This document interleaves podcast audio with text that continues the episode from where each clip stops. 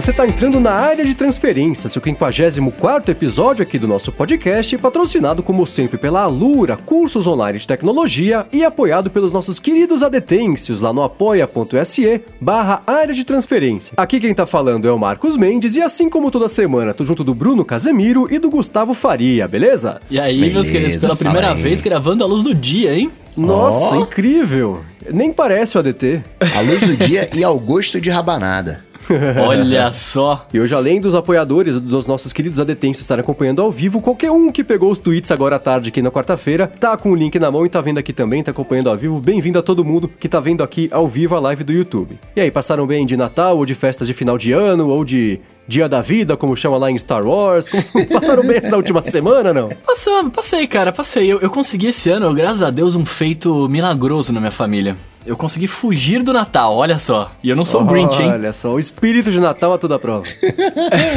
esse ano ele não veio comigo, mas meu Natal foi bom. Fiquei, foi tranquilo, fiquei de boa, cegado. Você Boa. começa a usar atalho de teclado, aí já começa a abandonar a família. Então, atalhos da vida eu tô precisando, né? Eu usei um da vida dessa vez. O Bruno mandou um atalho de teclado junto com a família lá. Expandia Bruno Casemiro, presente. Pô, pelo menos uma vez por ano tem que suportar o tio chato falando de política. falando que ele sabia que a Apple desacelerava o iPhone só pra você comprar um novo. Porque Ai, deu na velho. notícia. Quantas vezes alguém teve que explicar isso durante a ceia de Natal, imagina. Como é que a família vai resolver os problemas de Android? Não, tô- meu telefone tá lento aqui, ó. ó, dá- Dá uma olhadinha aqui no, no- no Android, dá uma olhadinha no, no notebook.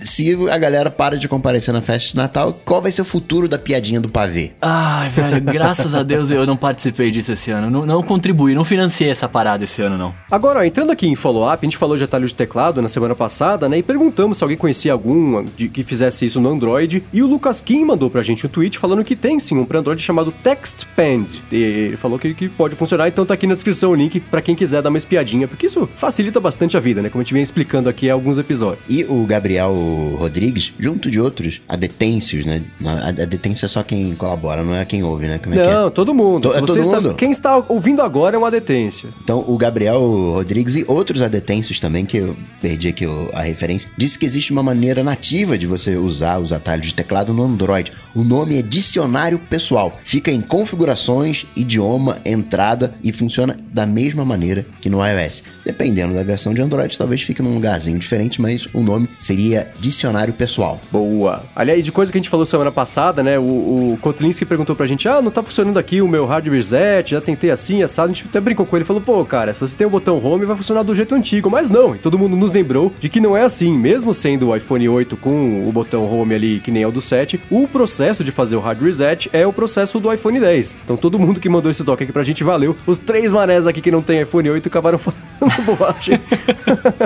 Agora, falando aí dos adetêncios e tal, todo mundo, o Marcos Pinto, ele faz uma consideração interessante. Quem nasce no Ceará é cearense, é ense, né? Fluminense, canadense, né? Então não seria adetense? Aí, ó, a polêmica aí, a po- polêmica do ano, hein? É uma boa sugestão te mandar pro painel de conselheiros aqui e ver se eles. o que, que eles decidem, adotar, manter ou adotar. É que a Detence parece que tá faltando, né? Agora que a gente conhece a Detêncios, parece que faltou pela metade, né? Só a Detence. Então, né? Agora, seguindo aqui com o follow-up, o Bruno Varistello perguntou pra gente. Ele falou, na verdade, né, que assim, sobre a Apple baixar a performance nos telefones antigos pode ser um acerto comparado aos Androids que estavam manipulando lá os benchmarks. Eu acho que o OnePlus fez isso uma vez. Lembro de ter visto algum. É, o OnePlus, né? Tinha. Assim, é, se você notar que é um benchmark, você dá- entrega resultados melhores do que o uso normal do dia a dia. Tipo o que a Volkswagen fez lá com, com as emissões de fumaça lá. Então, ele falou, é uma alternativa. É, é- não é o contou pra ninguém mas igual, é a né? mesma coisa, né? É, pois é, né? Aí ele falou até, será que os Androids não fazem igual também? Ou será que eles não precisam porque o pessoal acaba trocando com mais frequência? Então levantou essas questões aí. Eu acho que é, o que a gente comentou semana passada é... é- é- é- é- eu acho que é isso, né? A Apple errou bastante a não ter contado e, e foi pega antes de ter assumido o problema, né? Então esse foi o ponto, exatamente como no caso dos Androids, lá que foram pegos roubando no benchmark. E aí depois fala, ah, poxa, veja bem, gente entrega mesmo, mas é, é- é- isso é só... é, em situações de uso de mundo real é diferente mesmo, então tudo bem de ter roubado no jogo. Então é, é sim, é, acho que é comparável sim uma situação com a outra. Justo. A gente falou também, né, que o sobre o Apple Store não tá funcionando ali, o update automático e tal. O Claro Pires tinha falado que ele não tinha problema com isso, mas aí depois ele falou que ele não tem problema porque ele atualiza manualmente, né? Ele não deixa a atualização automática lá, é o toque dele entrando em ação. Então para ele não vai funcionar mesmo nem para a esposa dele que tem essa mesma parada. É, então ele falou. É, eu, semana passada eu falei que o dele funcionava, não. Eu, o dele não, não funciona, funciona, ele atualiza exato. manualmente só pra ter o negócio ali atualizado. E, pois é, né? tá acontecendo com mais gente. Pessoal, depois que a gente falou isso aqui no episódio, no, nos dois últimos episódios, a galera acho que começou a reparar, né? E vem falando mais que também tá acontecendo com os próprios iPhones e iPads. Uma pena, né? Bom, e seguindo aqui com os follow-ups, na semana passada a gente falou, né? Perguntaram pra gente, ah, será que o, esses, esses coisinhos de recarga sem fio aí pode dar algum problema de saúde? Pode, sei lá, causar um câncer, uma coisa assim? E o Gustavo Lombardi falou que a recarga sem fio não usa onda eletromagnética, mas sim um campo magnético lá, que é de alta frequência. Ele falou que isso gera na base lá, que induz uma corrente elétrica na bobina, que fica dentro do aparelho, e é isso que recarrega. Ele falou que é, é isso, por isso que tem que estar com contato muito próximo, e que essa mesma tecnologia, esse mesmo conceito aí, é usado para guitarra, né? O captador tá ali pertinho das cordas, e é isso que faz a, a, a, o som ser captado lá pelos captadores da guitarra. Então valeu, Gustavo. Aprendi mais essa, também não sabia não. Não sabia disso não. Seguindo aqui, ó, o Rodolfo, ele, ele, manda, uma, ele manda uma dúvida cruel pra gente, né? Que ele falou que depois que ele ouviu o episódio da semana passada, quando a gente tava falando sobre óculos de realidade aumentada, quando a gente falou sobre o Magic Leap ali, né? Que a gente disse que era muito parecido com o HoloLens e tal. É, e ele pergunta, né? O que, que é esse tal de HoloLens, afinal? Vocês falaram nele algumas vezes. Conta pra nós aí, Marcão, já que você já então, mexeu nele, brincou sim. bonitinho. Ele é um headset da Microsoft, que ele parece um capacete de moto, na verdade. Ele é bem grandão assim. E aí ele tem um, um visor de acrílico e lá na parte de dentro dele tem uma tela. E aí essa tela é transparente, o visor obviamente também é transparente, e aí eles aplicam coisas digitais ali por cima do mundo real com rastreamento de umas câmeras que estão acopladas lá também. Então ele mapeia o seu ambiente e aí ele projeta na lente que está ali na frente do seu olho uma um, alguma coisa digital aplicada em cima do mundo real, com a física do mundo real. Então, se você mexe a cabeça em um objeto em cima da mesa, o objeto continua parado em cima da mesa, você vai embora, você volta no dia seguinte, o objeto está lá ainda, você está flutuando num canto da sala, ele continua lá flutuando. Então, as câmeras usam isso aí como referência e, e, entregam isso aí, que é a realidade mista. Acho que é, não, é aumentada, né? Porque a mista é a câmera que, que joga numa tela que não é transparente. Então a realidade aumentada é o headset de, de realidade aumentada da Microsoft. Tá bom. Bom, acho que de follow-up é isso, né? Vamos agora pro. Já, agora que é o segundo ano consecutivo, agora sim, né? O, prêmio, o segundo prêmio anual ADT dos melhores do ano, né? E a exemplo do ano passado a gente elegeu aqui entre nós, mais uma novidade desse ano é que os adetêncios ou os adetenses puderam votar também nos melhores do ano e entraram na conta aqui. Então a gente vai ter algumas situações em que eles concordaram com pelo menos um dos votos nossos aqui. Vai ter situações que cada um deu um voto diferente, então teremos quatro vencedores aqui, representados pelos, por nós três e pelos ouvintes, né? Completando o logo até do do ADT que perguntaram pra gente faz um tempo, né? O que, que é o logo? A quarta pessoa, como a gente costuma brincar, são os adetêncios. E é isso aí, vamos abrir agora falando justamente sobre abrir de um jeito bacana, né? App do ano. O app do ano é, é a coisa, né? Não precisa ter sido lançado neste ano, porque tem a categoria também App Novo do ano, que gerou uma certa confusão na hora que o pessoal foi votar. Mas o app do ano, é, a gente tava conversando até em off aqui agora há pouquinho, né? É aquela. Não precisa ter sido um app super relevante que mudou o mundo, mas que pode ter sido importante para você. No meu caso, certamente é muito importante esse aplicativo, porque sem ele, é, muito do meu dia tá bem atrasado, porque eu tentei achar, achar outras ah, soluções. Todo mundo já sei. E não rolou, né? Já sei qual que é. ah, vamos ver, hein? Não sei não, não sei não. Mas aí, antes de falar o meu, então, vamos lá. Bruno Casemiro, qual que é o seu app do ano? Cara, eu coloquei como app do ano o Documents, porque por mais Aquele que você que falou semana passada que você não usa? Não, não, não, não, não, não, não. Semana passada eu falei que eu não uso o, o Files da Apple. O Documents ah, eu uso tá, todo dia. Entendi, entendi. Ah, entendi. Que era exatamente o que eu ia falar, porque apesar de eu ter, de eu ah, ter tá. querido muito, por muito tempo, o, o, um, um, gerenciador de arquivos nativo, né, do sistema, cara, eu não consegui me adaptar ao Files e o Documents eu uso assim. Eu comecei a usar porque eu queria o gerenciador, né, e aí quando chegou o Files eu não consegui me adaptar pela interface, né, e tudo mais. E eu uso ele simplesmente todos os dias, toda hora, sem, sem esse aplicativo eu não conseguiria, tipo, gerenciar as coisas como eu gerencio, né? Ver os arquivos da forma que eu vejo e me entender no iOS como eu faço hoje. Então, para mim, ele é essencial. Então, já que né, o, o Bruno tá indo para essa linha de aplicativo que mais usa, então o meu aplicativo do ano também vai ser um dos que mais uso. E esse aplicativo esse ano ele começou a enviar uma estatística de uso dele. E ele me poupa, né, todo mês ele, ali perto do dia 15, ele me manda um e-mail falando: olha, esse mês você me usou 10 mil vezes. Acho que não chega tanto, que acho que 3 mil vezes, sei lá. Deixa eu pegar aqui. 2.300 vezes. Tô pegando a última estatística aqui de dezembro. Você me usou esse mês 2.300 vezes. E eu te poupei 11 horas, né? Me usando, você poupou 11 horas, que é o Text Expander. A gente falou bastante né, de atalho de teclado recentemente.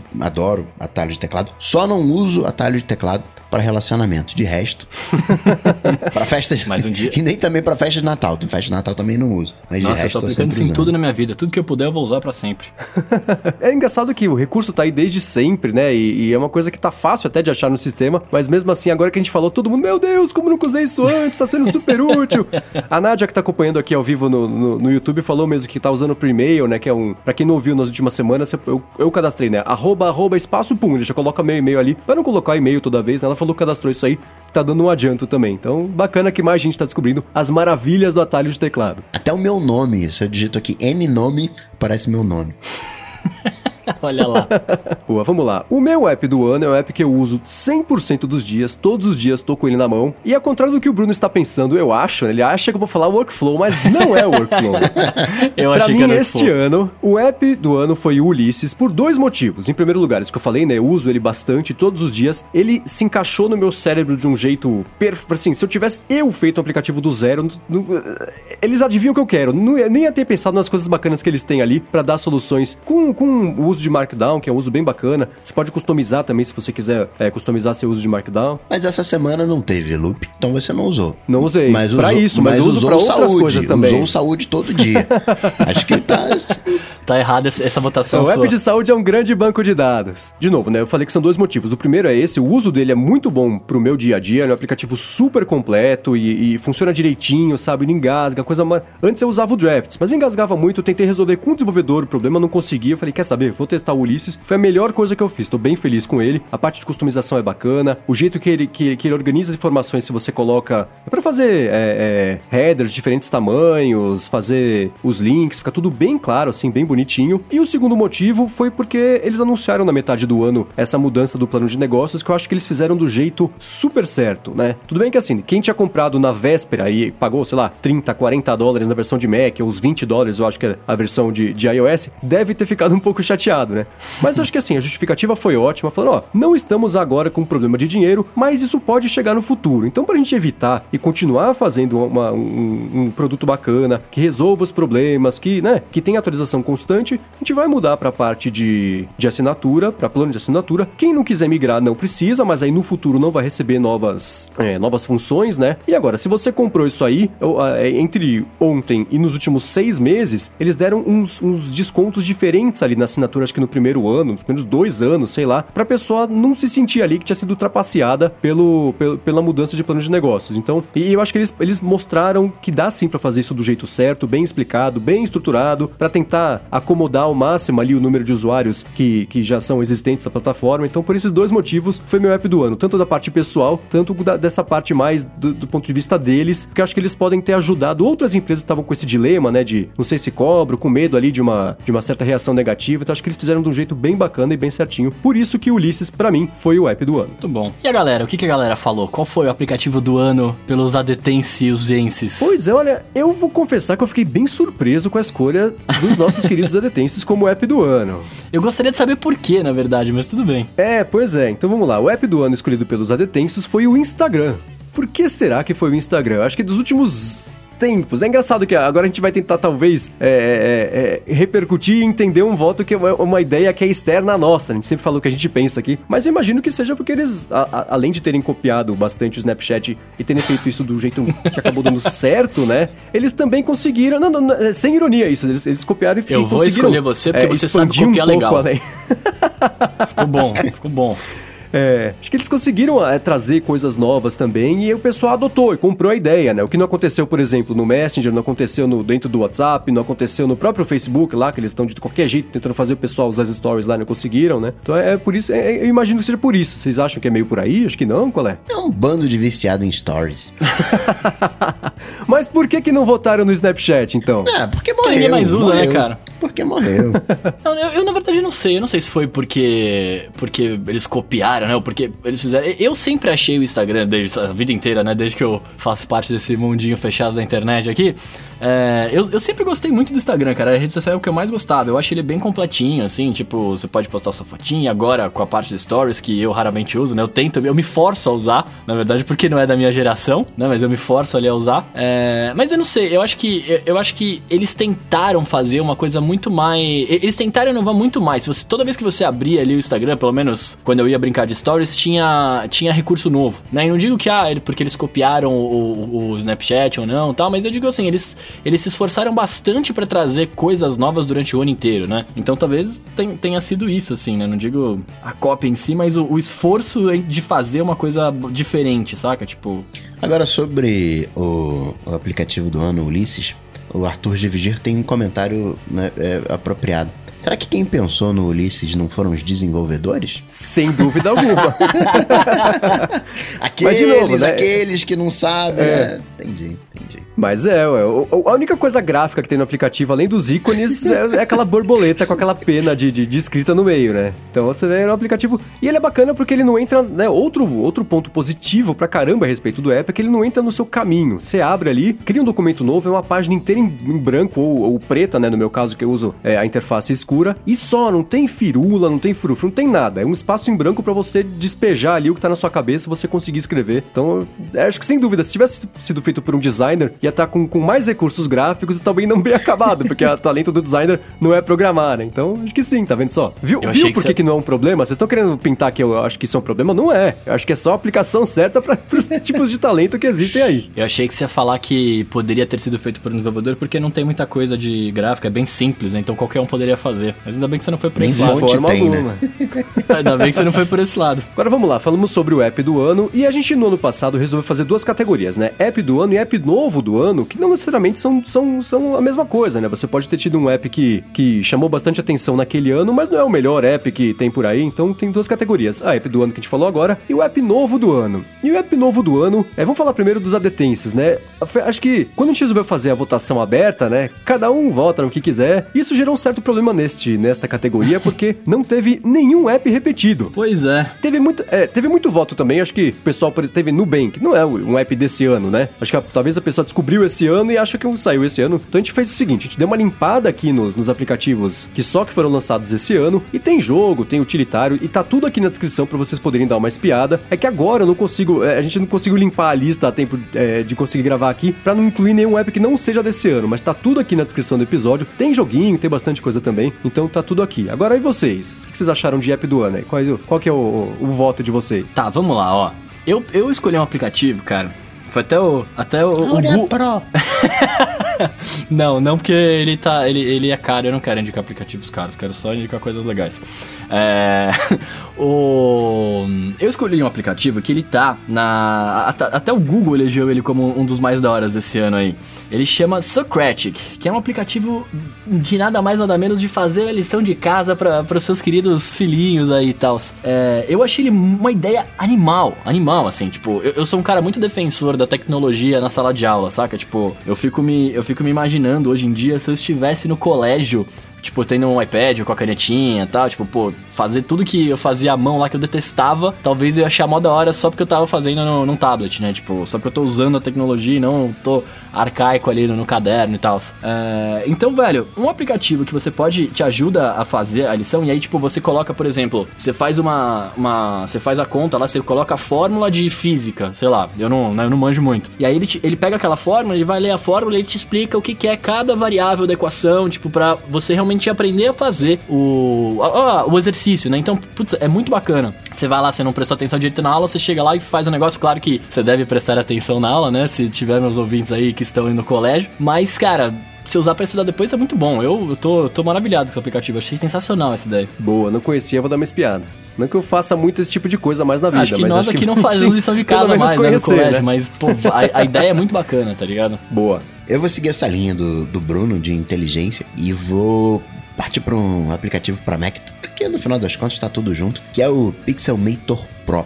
Ele é um aplicativo para Mac, a evolução do Pixelmator não chega aos pés do Photoshop, não tem como chegar aos pés do Photoshop, até porque o arquivo do Photoshop PSD, ele é proprietário, então ninguém sabe o que, que tem lá dentro. A gente sabe mais ou menos, se faz alguma coisinha ali, mas né, não, não tem tudo, então não vai não substitui, nem vai substituir tão cedo Photoshop. Photoshop tem aí trocentos plugins, está no mercado não sei quantos anos, mas ele tem uma coisinha legal que é um o, o design dele, né, te coloca focado, né, aplicativo gráfico, ele é sempre complicado porque tem muitas ferramentas e o Pixelmator Pro mata todas elas, né? Te coloca, ó, você precisa saber da foto. Aqui do ladinho você tem as ferramentas, mas a, a sua tela inteira vai ser para foto. Achei que eles foram muito felizes. E tem uma, uma pintadinha disso que o Bruno falou de inteligência, que quando você arrasta uma, uma foto né, com uma camada para dentro do Pixelmator Pro, ele identifica o que, que, tem nessa imagem. Então, por exemplo, se é um carro, ele vai colocar lá carro como o nome do layer e não tipo layer 1, layer 2, layer 3. É uma bobeirinha, mas mostra como os nossos softwares hoje em dia, os nossos aplicativos hoje em dia, eles são burros no bom sentido, né? Não, não tem esse, esse carinho, esse apreço, essa delicadeza, né? A gente reclama muito da Siri e a Siri ela é burra, você não consegue. Né? O meu sonho seria chegar para Siri e falar assim: Siri, confirma para mim o, o o, jantar da sexta-feira, lá com o fulano de tal, e entender que esse comando é, na verdade, ir lá pegar o e-mail que o cara me mandou me convidando e dizer sim, vou, tô lá. Então acho que é, é, é o comecinho das coisas pra gente ter softwares mais inteligentes. Bom, vamos lá. Para poder escolher aqui o aplicativo do ano, é, o meu app novo do ano, eu quero saber umas coisas de vocês. Um aplicativo é uma coisa que você pode comprar e baixar pela internet, certo? Ou então compra no disquete. Exato. Então, se você puder. Então, aí que tá, era, era minha segunda pergunta era essa. Se você puder comprar algo físico que também tem esse aplicativo, ele continua sendo um aplicativo? Ele claro, tem que ser continua, só download? Continua, não, continua, continua sendo aplicativo. Se, Muito se bem, é então feito então de zeros e uns ou só de zeros, pode ser também só de zeros, é aplicativo. Muito bem, então vamos lá. O meu aplicativo do ano é o jogo Super Mario Odyssey, que não, a gente não pensa nele exatamente quando pensa em aplicativo, mas para mim, de muito longe, foi a coisa mais legal e mais surpreendente e mais divertida que eu pude colocar minhas mãos esse ano. Foi muito bacana e, não sei é, quantos de vocês já jogaram, né? Mas é, é, é, legal demais, cara. É muito bacana, ele é muito bem feito. É, ele mostra que ainda tem uma quilometragem enorme aí pra, pra, pra franquia do Mario poder correr solta e ter bastante coisa legal. Ele faz bastante referência a jogos antigos, né? É, da, de toda a franquia do Mario, até os jogos 2D de plataforma. É, é, é, muito bacana, muito bem acabado. Foi divertidíssimo poder ter jogado. E como eu expliquei aqui algumas vezes, né? Joguei quando fui visitar meu irmão lá, é, né? Nessa semana que eu passei fora aí recentemente. A gente ficou até às 5 da manhã, na véspera de eu vir embora pro Brasil, só para conseguir terminar o jogo e conseguir os dois juntos ali terminar. Porque lembrava também da época do 64, em que jogava bastante junto. Então foi divertidíssimo por esse contexto. É, é, é nostálgico, mais... foi nostálgico. nostálgico. É um é. Nostálgico. Mas olha como foi bacana. Acho que assim, não tive nenhuma dúvida na hora que eu fui eleger esse aplicativo, porque ele de longe foi a coisa mais divertida que eu pude jogar esse ano. E se tivesse colocado o jogo do ano aqui, entraria como meu app do ano e como meu jogo do ano também aqui, porque foi muito bacana e, e, e me coçou muito a mão para comprar um, um, um, PlayStation, um PlayStation, um Nintendo tá Switch. sabendo bem, né? É, é por causa. Você vê como eu jogo pra caramba, né? Mas olha, foi, foi bacana. Então por isso, esse é de longe, de muito longe, o meu app novo do ano. É, cara, tá na minha lista esse aí de, de futuros games a serem comprados. E já que falamos de agora de, de aplicativos do ano e terminamos com um jogo, né? Vamos entrar aqui na, na categoria de gadgets do ano. E aí eu acho que eu vou começar já puxando puxando a, sei como é que eu posso falar? Puxando aqui a o saco da Nintendo, cara. E eu vou eleger o meu como o Nintendo Switch, né? Que é o que você pode jogar aí, o, Mario Odyssey do que o Marcos tantos gosta. E pode jogar Zelda, cara, que é o jogo que eu mais gostei também. E, assim, eu, eu achei que o Nintendo Switch ele foi, ele foi o gadget do ano, porque ele, a Nintendo teve uma sacada muito boa. Já, acho que a gente já falou disso aqui até, mas teve uma sacada muito boa que é essa parada do, né, de você estar jogando ali na TV e você poder tirar para jogar em qualquer lugar. Tipo, você mata. Hoje em dia a gente não tem tanto problema disso, mas na região que eu moro aqui em São Paulo, a gente acaba tendo bastante queda de luz, pelo menos na minha rua, velho. Eu, eu esse ano acho que eu fiquei uma sem luz umas 13 vezes. Eu, eu, eu, eu contei algumas vezes. Mas enfim. É, e aí você tá lá jogando seu game, pô, acaba a luz, ou você precisa sair e não chegou num ponto de salvar, ou simplesmente você não quer, você tem que sair não quer parar, e você pode ir de carona, enfim. É, é animal, é animal. O fato de você tá na tela e poder vir pro mobile é, é, muito louco. Claro que tem algumas falhas que a gente até comentou, principalmente o negócio do Joy-Con esquerdo, que me ensinaram a reparar, mas eu não, tenho, não tive coragem de, de, de reparar, porque você tem que abrir o, o Joy-Con e aí colocar um, um, bagulho de papel alumínio e tal, que eu não vou me aventurar a fazer isso aí, porque eu vou quebrar não, com não, certeza. Não, Mas eu, eu, achei que foi assim, foi uma, uma, sacada e que mostra que a Nintendo talvez esteja caminhando pelos trilhos corretos novamente, né? Em questão de, de videogame. Então tá aí, Nintendo Switch, o gadget do ano para mim. Não tem como o gadget do ano, né? E certamente ele vai constar em alguma lista dos melhores dos melhores, que é o iPhone 10, né? Hum. É um produto, sim, inacabado, tem os seus problemas, mas você, quando tá usando o iPhone 10, você se sente usando um produto do futuro, um dispositivo do futuro. Então não, não tem como não marcar o, o, o iPhone 10 no, no top 1. Pois sabe quem concordou com você, senhor Gustavo? Quem, quem, quem? Os nossos queridos adetenses ah, também elegeram o iPhone 10 como gadget do ano, né? Pessoal votou em massa e elegeu o iPhone 10. Concorda com você, acho que em gênero, número, grau e testa dentuça de que este foi o gadget do ano. Agora, para não ficar barato, eu tinha aqui do, dois, dois candidatos a, a a gadget do ano. Um eu vou explicar por que que eu queria colocar neste ano como gadget do ano, e o segundo é o meu voto agora, com, eu tava na dúvida, agora é certeza. O que eu tava pensando em votar era no Google Home, apesar de não ter sido lançado nesse ano, né? Acho que esse ano ele conseguiu atingir sua forma final aí, né? Com é, é, é, é uma amplitude um pouco maior de aplicativos, com a possibilidade, finalmente, né, de você conseguir fazer ele se comportar como uma caixa Bluetooth normal, né? Então, se eu tô ouvindo alguma coisa no Apple Music, por exemplo, quero fazer tocar em casa, eu coloco lá o Google Home como uma uma caixa Bluetooth e joga o Apple Music pra, pra, pra caixa, né? Ele vira uma caixa de som normal com conectividade Bluetooth. Então acho que ele. E ele, assim, eu usei muito mais o assistente, o Google Home, o Google. Google Assistente, né? Lá na caixinha, nesses. Não deu nem um ano que eu tenho, do que eu usei a vida inteira a Siri. Porque até hoje não aconteceu de eu perguntar um negócio, ele falar que não sabe, falar pra eu ir lá pesquisar, porque, né? sei lá, vê aí. É, você pedir pra ligar um timer, ela fala, não tem um contato chamado timer na sua agenda. Sabe as bobagens assim? Não tem uhum. isso lá. Você pede, ele faz e funciona. Então, este era o meu aplicativo, meu, meu gadget do ano, até eu experimentar justamente o Nintendo Switch. E aí eu tenho que concordar com o senhor Bruno Casemiro, aí, que esse também Sabia. é o gadget do ano pelo contexto de, de, de, de, ter colocado a Nintendo de volta aí no, no, no ringue.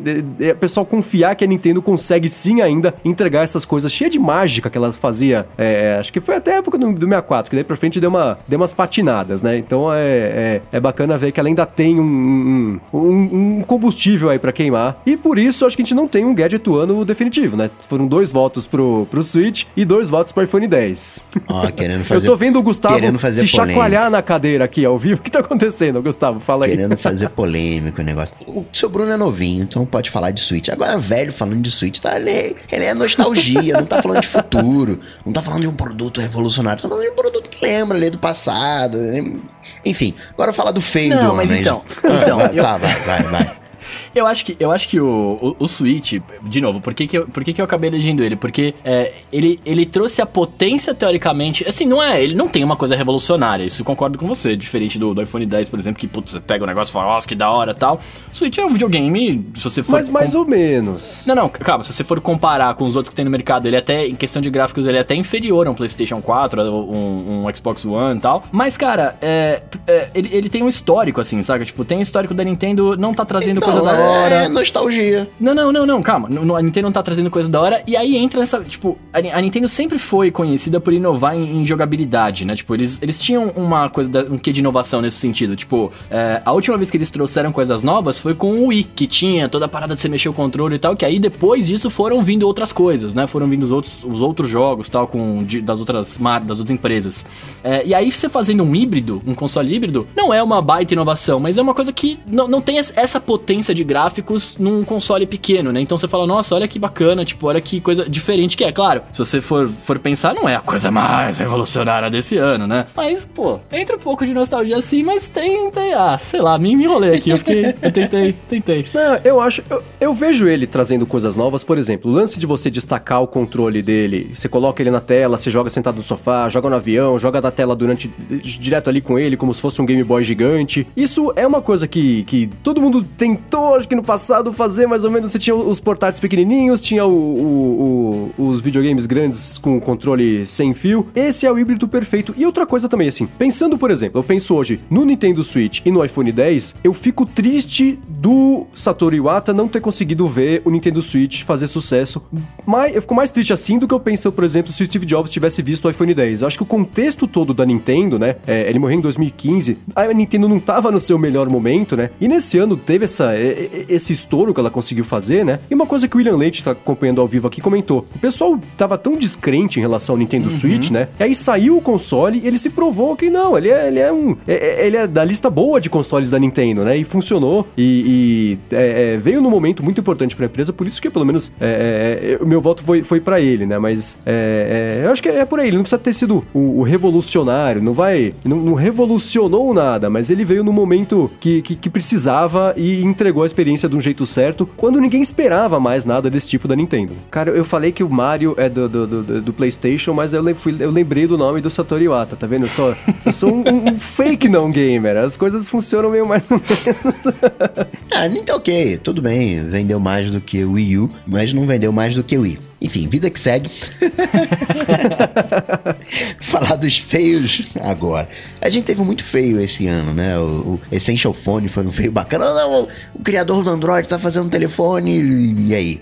Mas deu nada, né? Agora, o meu feio do ano, eu vou escolher até por um contraponto a um dos melhores produtos dos últimos tempos, que são os AirPods, o Pixel Bud, que são os AirPods do Google. Ah, não sei o que, não sei, mas também fez uma água danada, né? Quem usa hoje Pixel Bud, né? Não, não, ninguém fala do Pixel Bud. Então entra aí como feio do ano o Pixel Bud, que seria uma espécie de morada pro Google Assistant, né? Seria uma espécie de Google Home, de caixinha do Google no fone de ouvido e fez água. Pô, já eu acho que a história que mais teve impacto e teve reverberações e teve, né, é, é, é, gerou notícia e vazou um monte de coisa foi justamente quando vazou o firmware do HomePod da Apple, né? Hum. Que aí nosso amigo Guilherme Rambo conseguiu ali ir nas entranhas e descobriu um monte de coisa, inclusive a confirmação, pelo menos do ícone lá, de que o iPhone 10 seria mesmo nesse formato que ele saiu, né? Então, eu acho que por conta da, da ramificação que teve é, é, é esse erro é, de, de, alguém ali que publicou coisa do negócio público quando era pra ter colocado público, né? Quase um ano antes do lançamento do HomePod, porque até agora não saiu, né? Então, vai saber.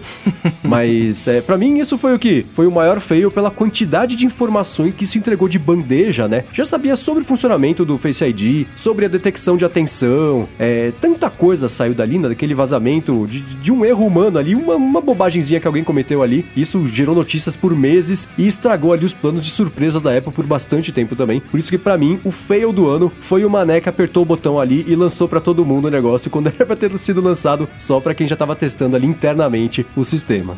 Coitado e o feio do ano também pode ser o próprio HomePod, né? Que era pra vir, mas é, não veio. Não veio. É, então isso eu tô guardando pro ano que vem, vai saber, né? Bom, eu coloquei como feio do ano a filha do engenheiro da Apple, velho. Porque foi um vacilo muito grande, né?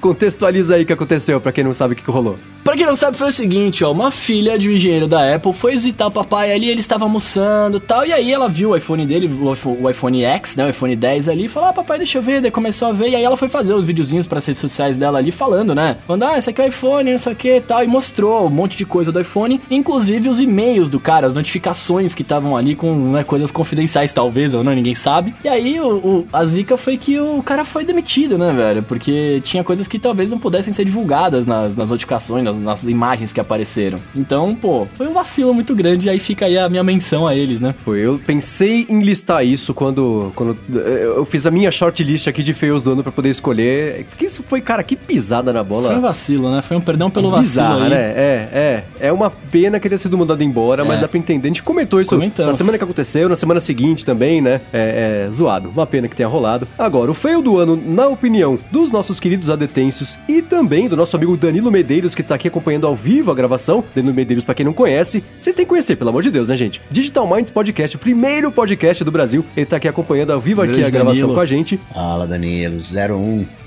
E ele concorda com os adetêncios. O fail do ano foi esse, essa semana dos infernos que a Apple teve recentemente aí, com o problema do macOS de segurança, né? Aí em seguida veio do iOS também. Então o pessoal listou, alguns votaram no macOS, alguns votaram no iOS, alguns votaram nos dois. A gente agrupou esses votos e esses foram. Esse foi o vencedor do fail do ano, na, na opinião dos adetêncios. Tanto o problema numa semana só, né? Que foi uma coisa meio inacreditável. A gente até esperava sair o próximo já, porque é, foi um atrás do outro ali.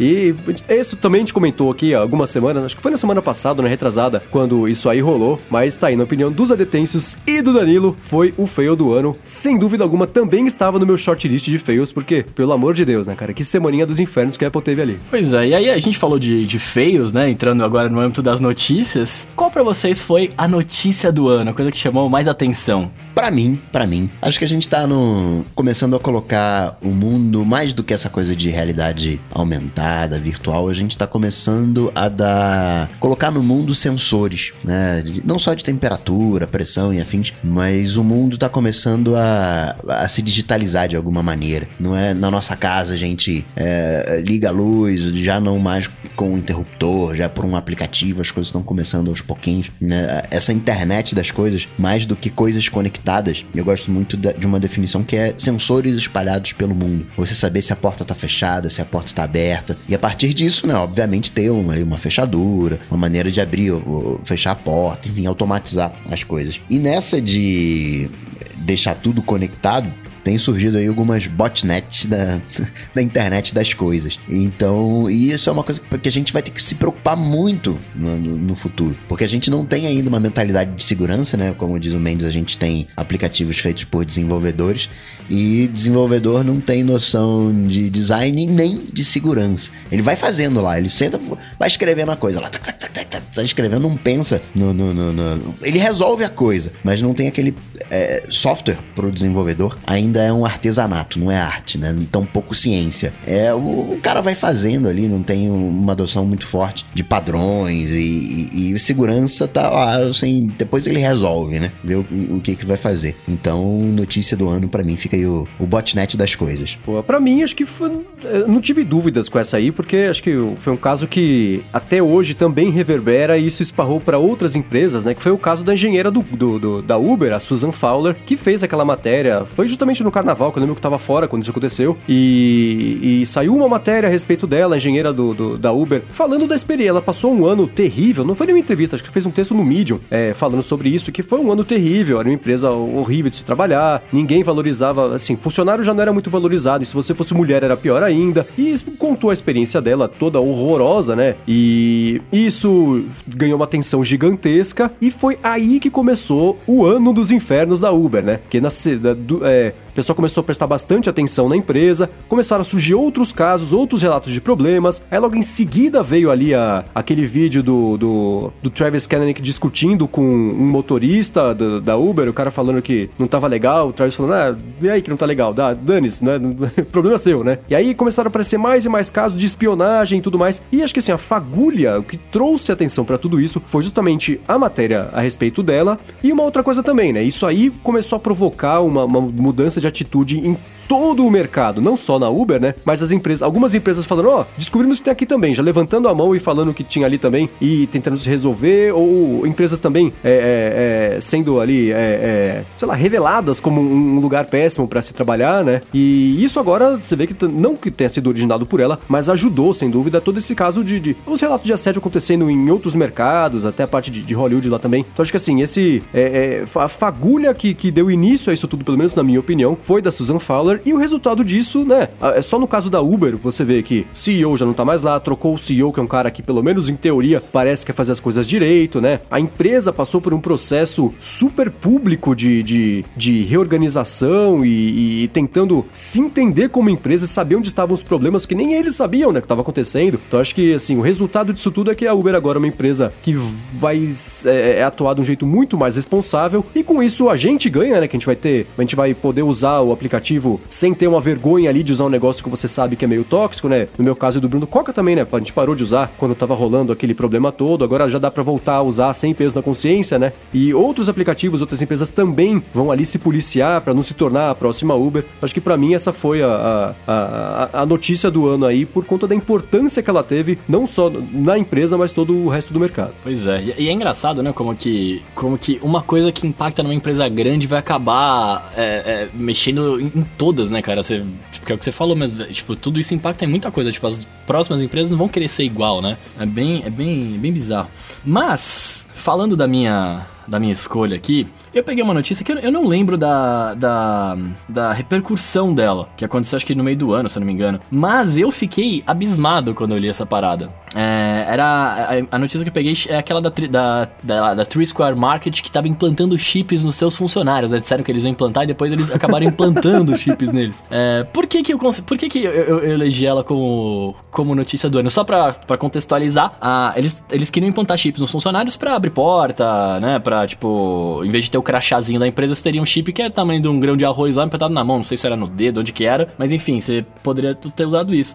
E aí, por que, que eu, eu considerei isso meio como notícia do ano, cara? Porque eu, eu acho que é, é uma. É, assim, em tempos de crise, o que não fazemos pelos nossos empregos, né? Tipo, eu tenho essa coisa muito forte de, de chip, de, de coisas que. da tecnologia quando ela começa a entrar dentro de você, né? Tipo, há um tempo atrás também surgiu uma notícia, acho que não lembro de qual empresa que era, mas era do não lembro se era a Tesla, mas que os caras estavam fazendo o chip lá pro, pra colocar no cérebro das pessoas e tal. É o Elon Musk. O Elon Musk, um é isso, desse. então. Eu não lembro também do que, que era, mas tinha, tinha, a gente tinha, roda, tinha rodado esse papo também. E, e, eu, acho, eu acho isso um tanto. É, além de perigoso, né, cara? Perigoso na minha ignorância aqui. É, eu, eu acho que, pô, a, a, os funcionários aceitarem, falar assim, não, tudo bem, vamos trabalhar aqui, vamos ter o chip, né, dentro da gente. Pô, e aí, quando você é demitido da empresa, como é que faz? Você vai ter que ir lá tirar o chip? Como é que tira? É fácil, não é? Sei lá, eu, eu acho que é, é, é uma coisa, tipo, é, é muito.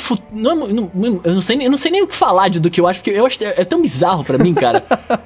tipo, é uma, é uma coisa que não entra, assim, tipo, principalmente por ser uma empresa. Se, se, é uma coisa que você fala, não, eu comprei um negócio, eu estou querendo colocar isso no meu corpo, beleza, mas a hora que a empresa fala, olha, a gente vai colocar os chips aqui, eu não sei também se foi uma. uma não deve ter sido, óbvio, né? Tomara que não. Pelo amor de Deus, uma ordem de baixo para de cima para baixo, falando, ó, oh, vai todo mundo colocar, quem não colocar, sai daqui, né? Mas, mas mesmo assim, né? Tipo, cê, quando você trabalha em empresa grande, você fica mais receoso. Fala, pô, será que eu coloco? Eu não vou falar que não, vão, vão reclamar. Daqui a cinco anos que não tiver, vai embora, né? Fora as outras coisas que podem acontecer. Tipo, você começa a controlar o horário de chegada e saída do cara pelo chip ali, porque né, você vai saber sempre ali. O cara não tem nem. É, ah, sei lá, eu não, não, não, não, achei da hora isso. E aí eu, eu acabei elegendo ela como notícia do ano até pra, sei lá, chamar um pouco de atenção, né? Tipo, a que ponto é, a tecnologia deve, né, influenciar, tipo, no nosso corpo, saca? Tipo, sei lá. Foi bad, foi bad. Que deprimente, foi Bruno. Bad, meu eu Deus. sei, foi triste. Eu não queria fazer isso na, na última sexta-feira do ano, mas é que, cara, eu fiquei bem chateado com isso. Mas vamos, vamos falar de coisa boa. Vamos ver o que os nossos ouvintes falaram, né? Qual foi a notícia do ano para eles aqui? Pois é, eles elegeram. Esse também foi, foi ganhou com um voto em relação ao segundo colocado. Foi a, a boa notícia depois desse, depois da desse minha balde deprimente é, foi mal. que o Bruno derrubou aqui assim, da gente. Eu ando assim ultimamente, desculpa. a boa notícia foi a, a Apple ter anunciado que vai começar a cobrar em reais lá na App Store, na iTunes Store. Compra, é, você compra livro, filme, enfim, né? Cobrança em reais finalmente. Isso foi uma coisa tão empolgante que foi eleito pelos nossos queridos adetêncios como a notícia do ano. E de, é, de fato, foi uma das coisas mais bacanas que aconteceram no Brasil, pelo menos em relação à tecnologia esse ano. Foi isso aí, porque todo mundo que não conseguia comprar aplicativos, porque não tem o cartão de crédito, né? Ou não, não quer mesmo, né? ah, vou esperar cobrar em real para ver quanto vai ser. É, e anexa a essa boa notícia, é, tem essa de, também de que talvez não seja tão caro, né? Que pelo que a gente tá vendo aí de preços de é. Apple Music, né? É, foi uma coisa mais dentro da realidade de um dólar normal e não do dólar Apple, né? Então, é essa notícia bem bacana mesmo, que foi eleita pelos nossos queridos adetêncios como a notícia do ano. Devia ter escolhido essa para ficar menos triste.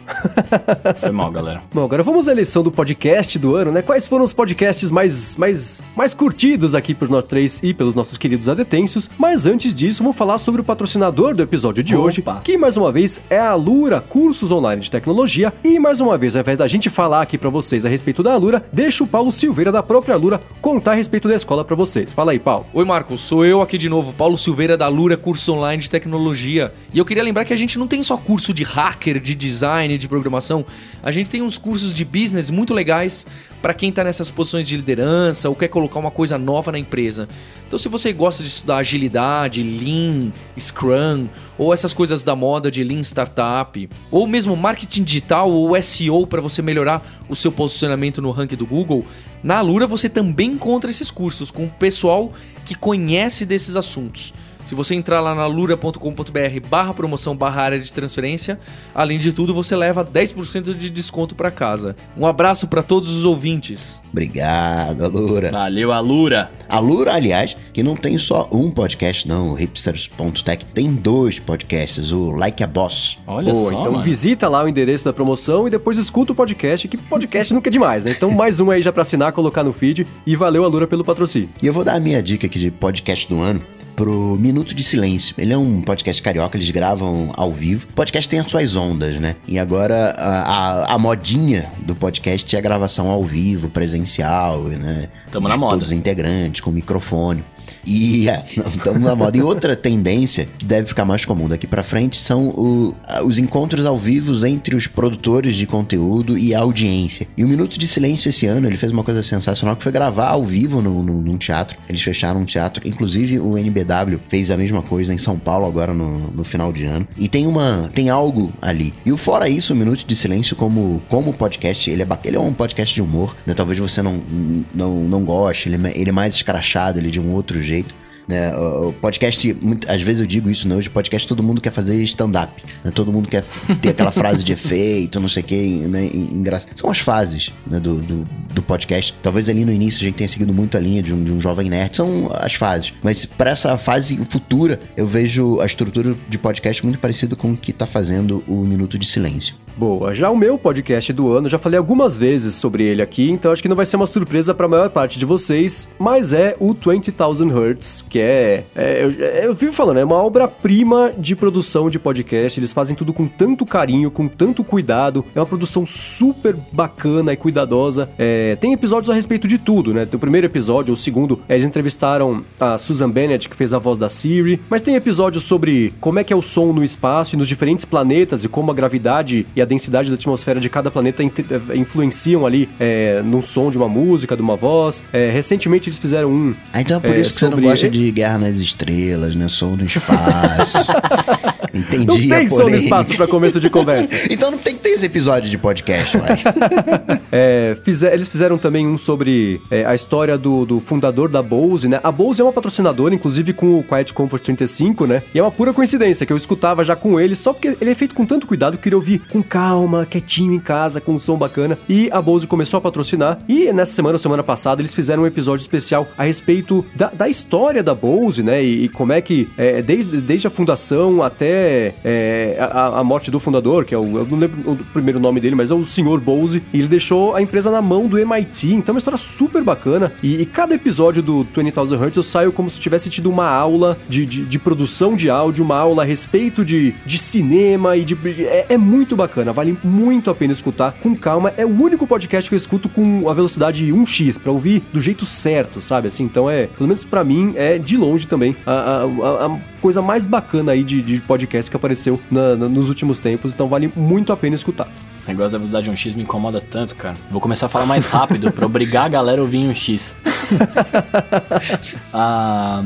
Só, só puxando o, o, a indicação do Coca ali, eu, eu escuto no Silêncio também, porque, por conta da indicação que ele fez quando a gente fez o episódio com. Acho que foi o primeiro episódio que a gente gravou lá no, no Coca Tech, cada um indicou um. Coca tinha indicado esse, se eu não me engano. É, e eu, eu quero só deixar minha manifestação aqui, que eu fiquei muito chateado que eles fizeram o encontro no Rio de Janeiro lá e eu não pude ir, cara, por ser um Rio de Janeiro, né? Tipo, eu, eu queria muito ter, ter colado. Eu ouvi depois o podcast, meu, bem bacana. Eu queria muito ter Eu tava lá, eu tava lá, eu tava lá. Tava lá, é, eu tô ligado, você foi. Eu fui minha. Por isso que tá aí minha, minha, minha manifestação que eu gostaria de ter ido e não pude.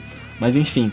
É, a minha indicação, cara, é um podcast de cultura pop, ele chama Papricast. É, é muito, ele é muito bacana, principalmente porque os caras eles estão né, bastante tempo, tipo, já fazendo, fazendo programa e tal, e eles estão sempre é, tentando inovar, tentando fazer coisas diferentes. Né? Tipo, eles não ficam fazendo, ah, escolhemos um formato aqui, é esse já era, né? Eles estão toda hora tentando ver quais tipos de formato funcionam. Então eles começaram com o tradicional, né? Papo de bar ali, amigos conversando tal. Depois eles puxaram uma coisa mais é, como programa de apresentação mesmo, com blocos, cada bloco falava de, de alguma coisa específica, né? Eles davam, por exemplo, como eles falam de cultura pop, falam muito de cinema, né? Do, dos filmes que estão aí, que estão saindo tal. É, eles falavam também sobre programação da TV a cabo. Então eles falavam, ah, semana vai passar tal coisa na TV para ver se, né, tipo, se impactava a galera. É, agora eles começaram a dividir o programa deles. Então isso é recente, né? Começou em novembro. É, eles pegam um programa de uma hora e estão soltando todo dia um bloco de 15 minutos, né? Então, tipo, são, são cinco blocos, né, ao longo da semana aí que se você ouvir no final da semana, você ouve todos de uma vez, como você tá acostumado, ou se não, você é, vai pegando um pouquinho na semana e fica a semana inteira, né, debatendo aquele mesmo assunto que eles estão conversando. Então, assim, é, eu acho que eles estão num caminho muito legal, tipo, de, de inovação, de tentar fazer coisas diferentes, sair do, do tradicional, né? E eu também acabei conhecendo um dos caras que gravava lá esse ano, gente finíssima, o Elton Bandeira, aliás, um abraço para você. Mano, cara, é gente boa demais. E é isso. O Popcast é um podcast bacana se você gosta de cultura pop, vai lá e escuta que vale a pena. Boa. E os adetêncios? Qual foi a escolha dos adetêncios para o prêmio ADT de melhores do ano 2017? Obviamente que foi a área de transferência, podemos ir pro próximo. Empresa do ano. Brincadeira, Aliás, a gente falou que não podia. uma coisa aqui, né, é, no formulário a gente colocou que era para não votar no área de transferência, não porque acreditamos que somos os melhores, mas só porque a gente não vai dar um prêmio pra gente mesmo, né?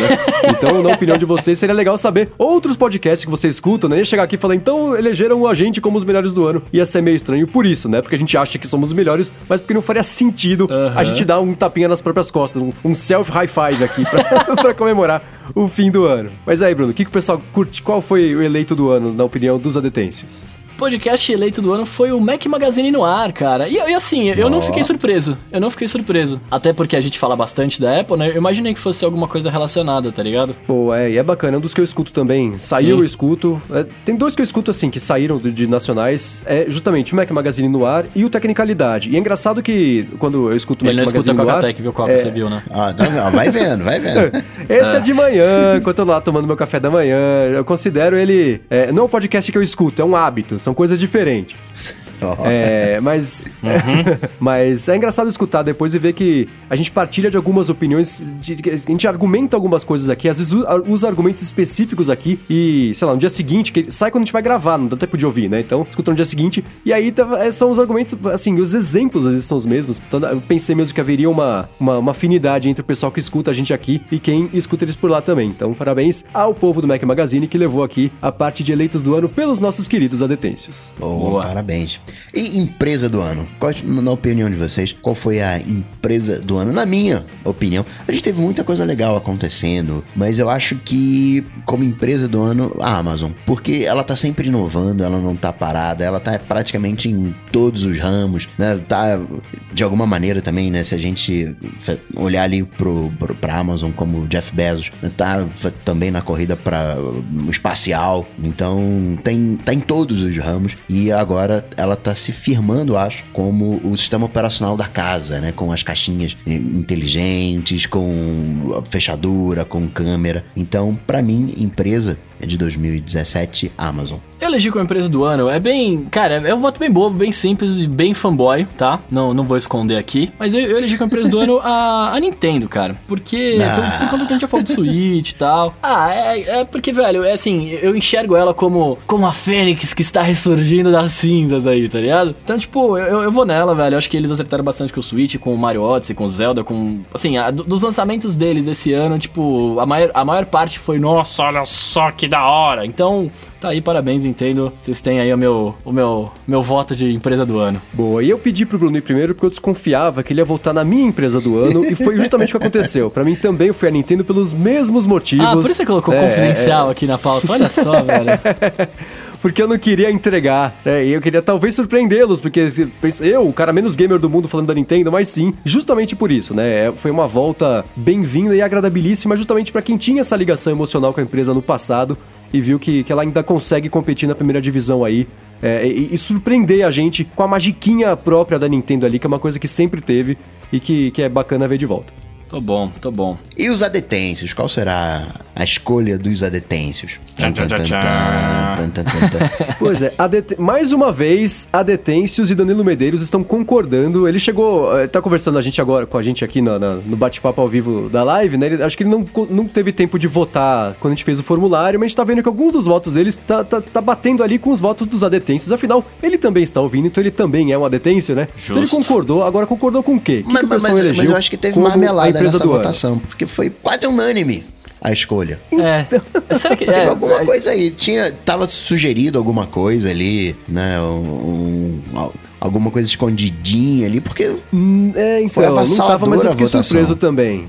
Fiquei surpreso também. O pessoal escolheu a Tesla como a empresa do ano. E apesar de eu entender a importância da Tesla, e de novo, né? Vamos aqui discutir a intenção de quem votou, né? Porque o pessoal não tá aqui pra justificar. Isso entra como follow-up no episódio que vem. Quem votou ent- comenta. Porque eu não sei exatamente até onde entrou a contribuição da Tesla pra história. do- Tudo bem que a Carros gente vai autônomos. comparar. Agora falar, Nintendo também não, né? Nintendo fez o quê? Fez um videogame. Mas acho que é, a Nintendo moveu mais o ponteiro, por exemplo, do que a Tesla. é, Em é, 2017. é, em 2000, exatamente, 2017. Não vamos, É. né? Claro que a- o impacto da Tesla até hoje é muito maior Muito do que maior, de de um monte de empresa, né? Mas neste ano, que, que, que, que eles fizeram neste ano?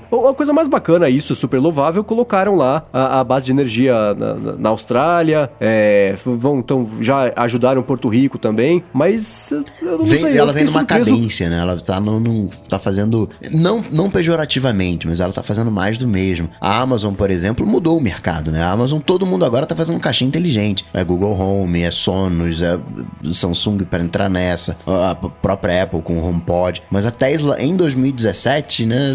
Tudo bem, a Amazon também não é de 2017, mas en- enfim, eu achei. Fiquei surpreso também com. É, agora, eu fico me perguntando até onde isso é Tesla, até onde é SpaceX, porque aí sim a conversa muda completamente. O que a SpaceX fez esse Aí ano de sim. mostrar, né, que passou aí os últimos, a última década explodindo foguete, tentando pousar, todo mundo falou, ah, ah, ah, explodiu mais um, aí pousaram o primeiro, pousaram o segundo, pousaram o décimo, voaram de novo com o foguete que já, já voou e já pousou. Então, acho que neste caso sim, né, a SpaceX conseguiu contribuir de um jeito que não dá pra calcular, porque além disso tudo, conseguiram é, dar alternativas pra própria NASA é, para subir coisa e, e- e colocar ali satélite de, de estudos climáticos, de outro tipo de estudo, tudo em órbita ali, tudo é, só com a Tesla. A Tesla tira a responsabilidade da NASA e de outras empresas é, públicas e privadas, né? Mais privadas, né? Porque a pública vai querer concorrer. Mas tira a responsabilidade das empresas é, públicas de, de terem que desenvolver essa tecnologia e se concentra na missão, se concentra na ciência e deixa os engenheiros construírem o foguete que vai levar tudo lá pra cima, né? Eu acho que essa contribuição sim é gigantesca e mais do que a Tesla, eu acho que sim, a SpaceX é, é, é, é um destaque gigantesco pra esse ano, sim. Aí sim. Bom, agora vamos da, da maior contribuição, a maior polêmica do ano. Na opinião de vocês, que,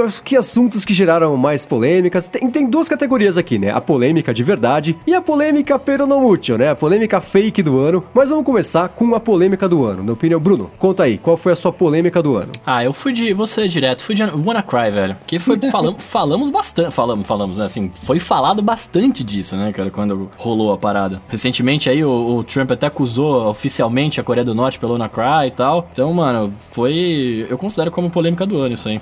Gerou muito pano pra Boa. manga.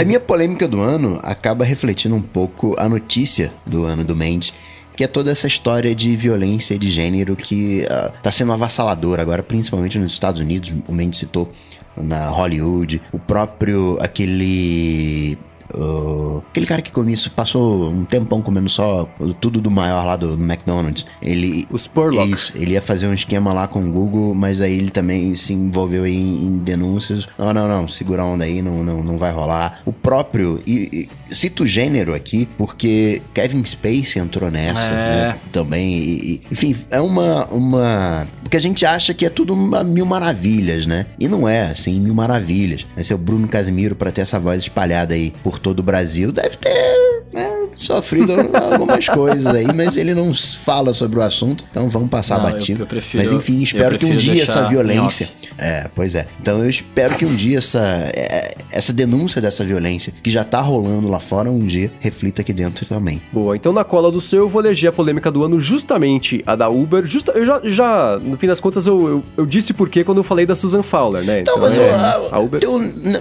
melhor do ano, Nintendo. A polêmica do ano. Susan Fowler e Uber, é isso. É, resume nesses dois a sua Basicamente, votação. ué. Daqui a 15 anos a gente vai lembrar disso. Nintendo talvez não. No programa mas, mil? mas- o Switch que eu diga, né? É, mas acho que sim, foi é, é, justamente por isso, né? Foi o ponto de partida aí pra um, um avalanche de mudanças que, que a gente e parece ainda que, apesar de ter isso do, da Uber ter sido em fevereiro ou março, já vai fazer um ano, mas parece que ainda tá no começo, né? Que ainda tem muita coisa que vai rolar, justamente, eu acho que por conta desse comecinho aí, que, que foi da Uber. Então a polêmica do ano foi a Uber como um todo, e não só a parte da Susan Fowler, mas os 20 e 12 tropeços seguidos que a empresa fez ao longo dos últimos anos, que saíram todos juntos aí ao longo desse ano. E os adetêncios? O que, que, que, que eles. Pois é, eu acho que eles acabam concordando, porque os adetêncios também escolheram a Uber, né? A gente agrupou aqui, o pessoal citou casos específicos da Uber ou várias coisas da Uber, então a polêmica do ano, no, no- na opinião dos adetêncios, também foi a Uber e os tropeços e, e todo o jeito que pegaram eles roubando no jogo aí. Eles agora finalmente estão tão arrumando a casa por causa disso. Tá, e agora, e agora qual que é a polêmica fake? O que que foi e não foi? Que a galera falou e depois falou, Pois "Ah, é,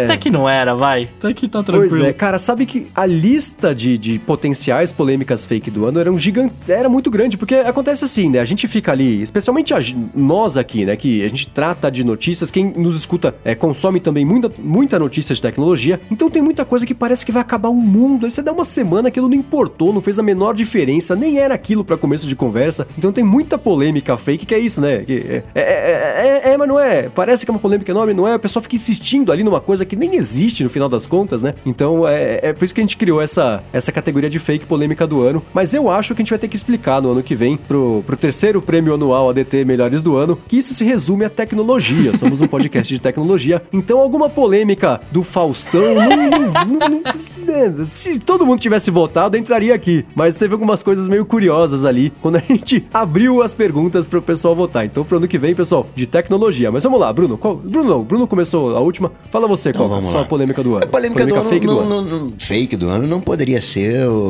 se não outra, o Bitcoin. É todo mundo falando de Bitcoin, todo mundo pagando de entendido de Bitcoin, e banco falando de Bitcoin, e regulador, e não sei o que. O mundo inteiro falando de Bitcoin. Na última sexta-feira, semana passada, o Bitcoin caiu 50% e agora já voltou ao normal. Não, 50% caiu, o que, que vai acontecer semana que vem? Não, é normal, voltou, tá lá já, enfim.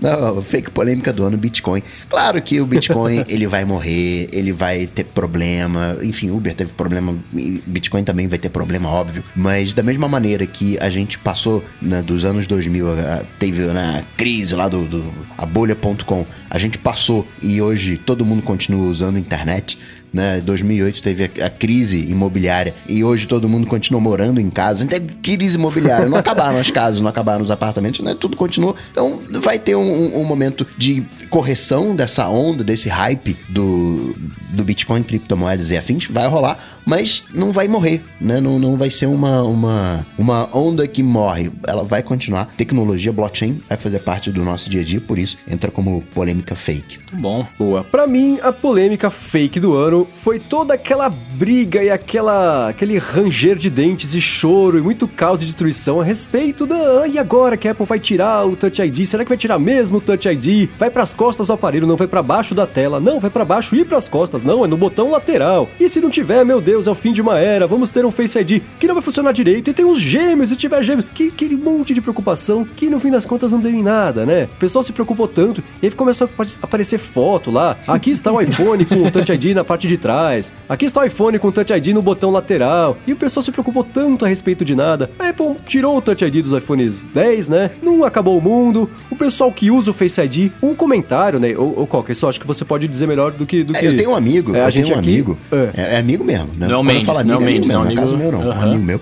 que ele, que ele troca de, de celular o ano, todo ano ele troca de celular. Ah. Né, pro iPhone, obviamente. Mas esse ano ele não Ah, trocou. eu conheço esse ano ele. que veio Face ID ele não trocou, ficou lá no, ficou no 7 Plus dele lá. Eu conheço. Mas, Jet Black, Jet Black. diga-se de passagem. É, meu amigão Sem mesmo. riscos, diga-se de passagem de novo. conheço esse amigo.